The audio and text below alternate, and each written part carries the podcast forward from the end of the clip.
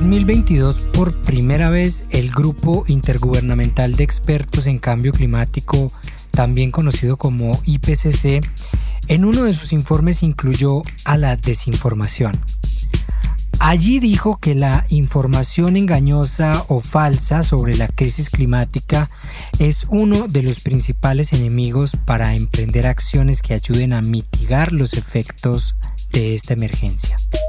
La desinformación es un fenómeno que no es nuevo, pero que en los últimos años se ha sofisticado a tal punto que lo que se conocía como el negacionismo clásico, aquel que niega la existencia de la crisis climática, aunque sigue teniendo cabida en algunos discursos, ya no es el principal motor de información falsa o engañosa.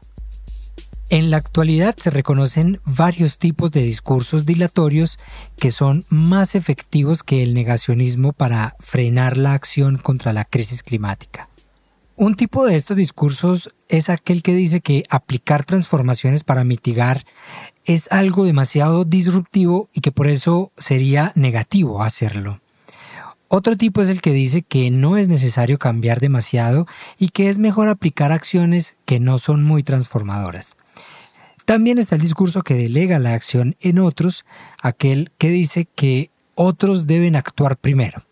Y el último tipo es el que sostiene que no es posible remediar la crisis y que es mejor recular. En este episodio de Micrófono Climático vamos a conversar sobre cómo funciona la desinformación en temas climáticos y quiénes son los principales responsables de difundir este tipo de contenidos engañosos. Bienvenidos.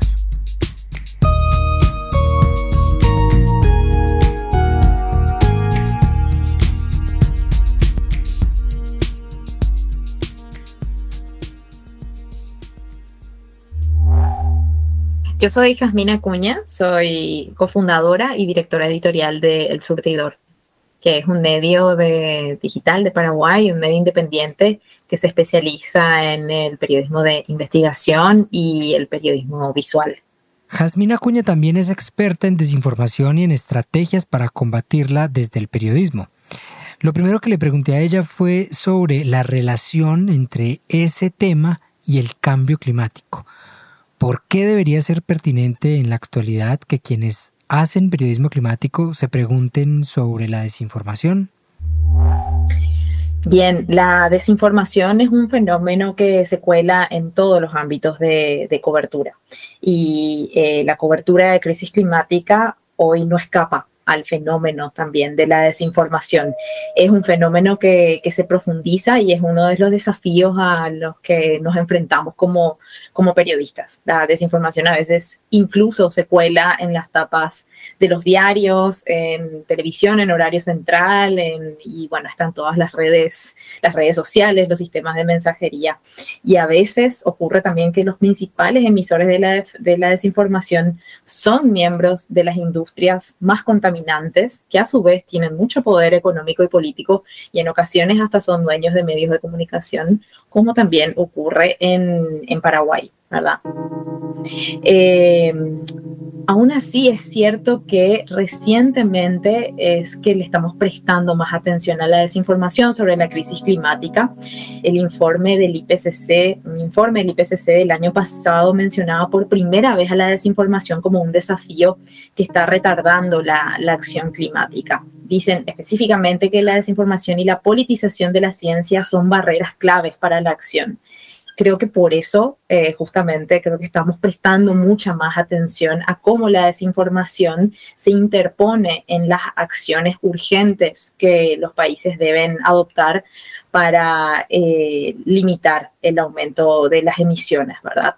Esta es la razón por la que creo que todo periodista de crisis climática que cubra la crisis climática tiene que también atender a cómo la desinformación, debe atender a la desinformación y los efectos que tiene para, eh, para frenar eh, este fenómeno. Una investigación publicada en 2020 por Africa Check, Chequeando y Full Fact advirtió que hay tres tipos de sesgos cognitivos que afectan nuestras creencias y que ayudan a la profusión de la información falseada. El primero es la repetición y el efecto ilusorio de la verdad, que se relaciona con la frase que alguna vez todos hemos escuchado sobre que una información falsa, repetida muchas veces, puede ser tomada como verdad. El segundo sesgo es el de la fluidez y la credibilidad de la información. Este tiene que ver con que podamos tender a creer más en aquella información que es fluida y que parece verdadera, entre comillas. Las imágenes, por ejemplo, son muy fáciles de procesar y dan esa sensación de veracidad. Y el tercero es el razonamiento motivado, que es el sesgo que nos hace creer en cosas que coinciden con nuestros propios puntos de vista. Todo esto lo que nos muestra es que cada vez la desinformación usa formas más complejas y eso la hace menos perceptible a los ojos de quienes consumimos este tipo de contenidos. Jazmín, hace unos años, cuando empezaron a conocerse estudios y reflexiones sobre el fenómeno de la desinformación, varias de las recomendaciones más comunes para las audiencias es que se fiaran solo de algunos medios o que estuvieran atentos a las fuentes científicas. Pero lo cierto es que con los años hemos visto que la desinformación no solo se ha colado en los medios más reconocidos, como tú ya lo, dijiste en una de tus respuestas, sino que también cada vez es más común encontrar a personas científicas de universidades o de centros de investigación que propagan esa misma desinformación. Yo quisiera que nos contaras cómo está ahora funcionando la desinformación en temas climáticos. Sí, esa es una pregunta muy interesante porque acá podemos hablar de que están emergiendo nuevas formas de desinformación de la crisis climática, en forma de discursos mucho más eh, sofisticados que el negacionismo más literal que conocemos todos, ¿verdad? El discurso negacionista, ¿verdad? Que es como el, original, ¿verdad? Del tipo de desinformación eh, más, más conocida, tiene su origen en los años 90 eh, con la publicación del primer informe del IPCC. Y posterior a eso se empiezan a formar centros de investigación y empiezan a, empezamos a conocer a voceros que, que niegan ¿verdad? los datos sobre la crisis climática. Esta forma de negación eh, tiene tres eh, vertientes. está, como te decía, el negacionismo más literal, que rechaza, ¿verdad?, la existencia del cambio climático. Después está el negacionismo interpretativo, que acepta los hechos pero interpreta de otra manera consideran que el cambio climático es natural. Y después está el negacionismo sobre implicancias, que niegan las consecuencias de la crisis climática. Eh, dicen que las sequías y las inundaciones han ocurrido eh, siempre. Pero hoy por hoy podemos ver de que ese tipo de discurso está tomando eh, un segundo plano, ¿no? ¿Verdad? Va quedando más en las márgenes porque empezamos a ver mucho más eh, discursos dilatorios, ¿verdad? Eh, los discursos dilatorios son un tipo de desinformación, son un abanico de narrativas que desacreditan toda propuesta de mitigación o adaptación para frenar la crisis climática. son discursos que no niegan la existencia del cambio climático, pero se interponen eh, en las, eh, a las acciones para frenar la crisis, ¿verdad? Porque lo que buscan es paralizar todo cambio que se necesite implementar en políticas públicas. ¿Y cómo funcionan esos discursos dilatorios, Jazmín? Eh, tiene cuatro vertientes que te puedo contar acá como, eh, para, para, que entendamos cómo, cómo, cómo suenan ¿verdad? estos discursos y por qué, es, eh, por qué es que están más, eh, es más fácil encontrarlos en, en, todos lados, ¿verdad? Porque se, se están, son discursos más sofisticados. De vuelta no niegan la crisis climática, está cada vez más difícil negar la crisis climática sobre todo ante la recurrencia de fenómenos climáticos extremos, también porque el consenso científico es muy sólido. Em, pero sí, entonces ahora se ven en la necesidad los desinformantes, quienes justamente eh, necesitan, ¿verdad?, frenar las acciones climáticas, eh, han mejorado, ¿verdad?, la forma de desinformar. Entonces, un discurso dilatorio eh, propone que el cambio va a ser demasiado disruptivo, entonces se enfocan mucho en lo negativo.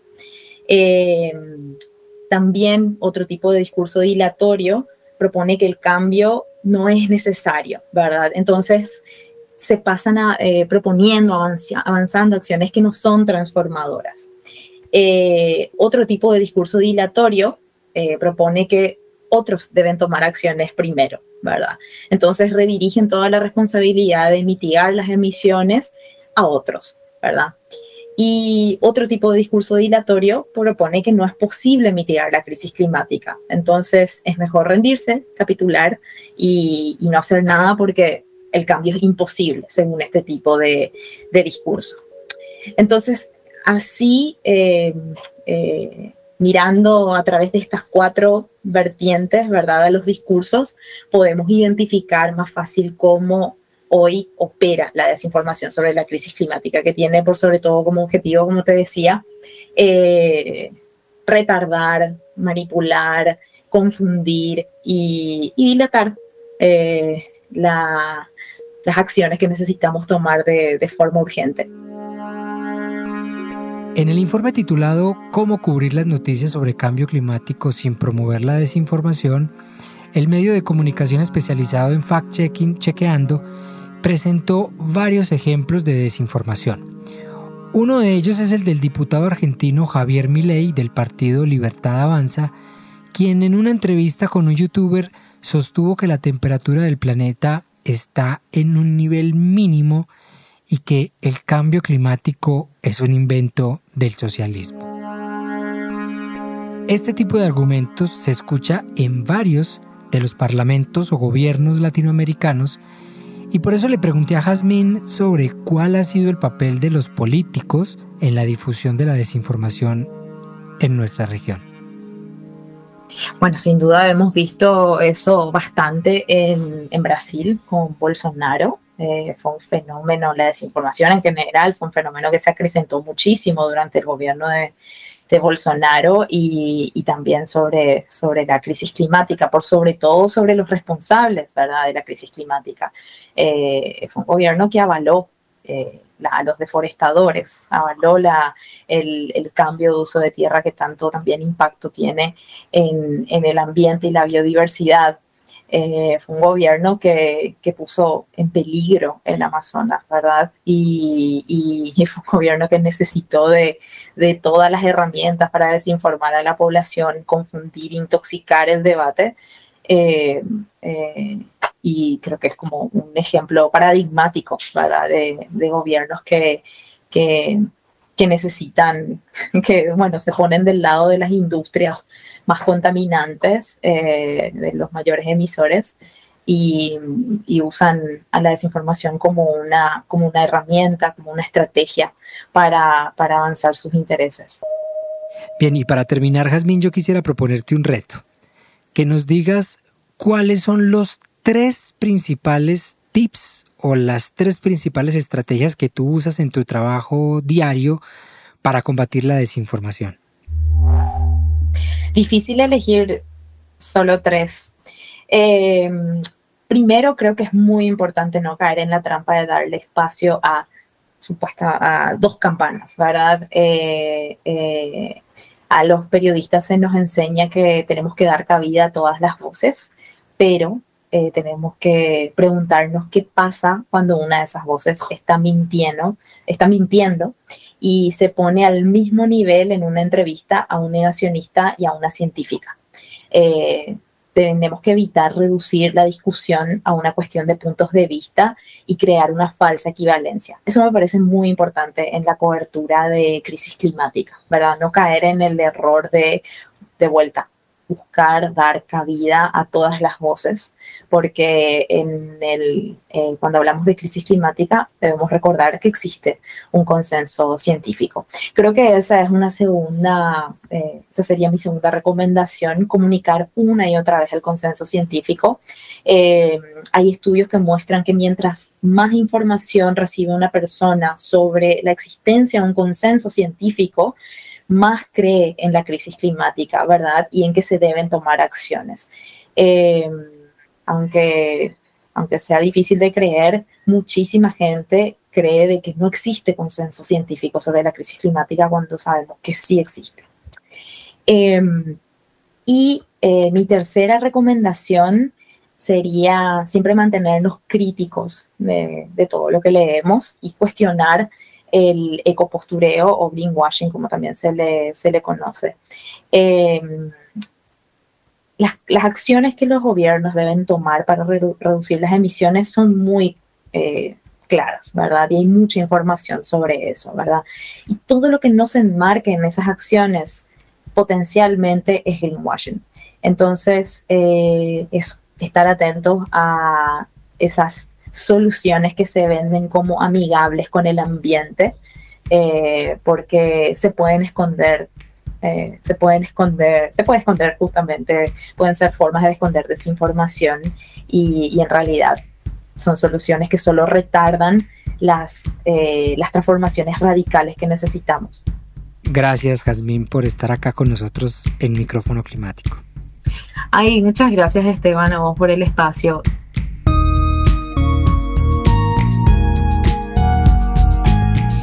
Esto fue Micrófono Climático, un podcast de Climate Tracker.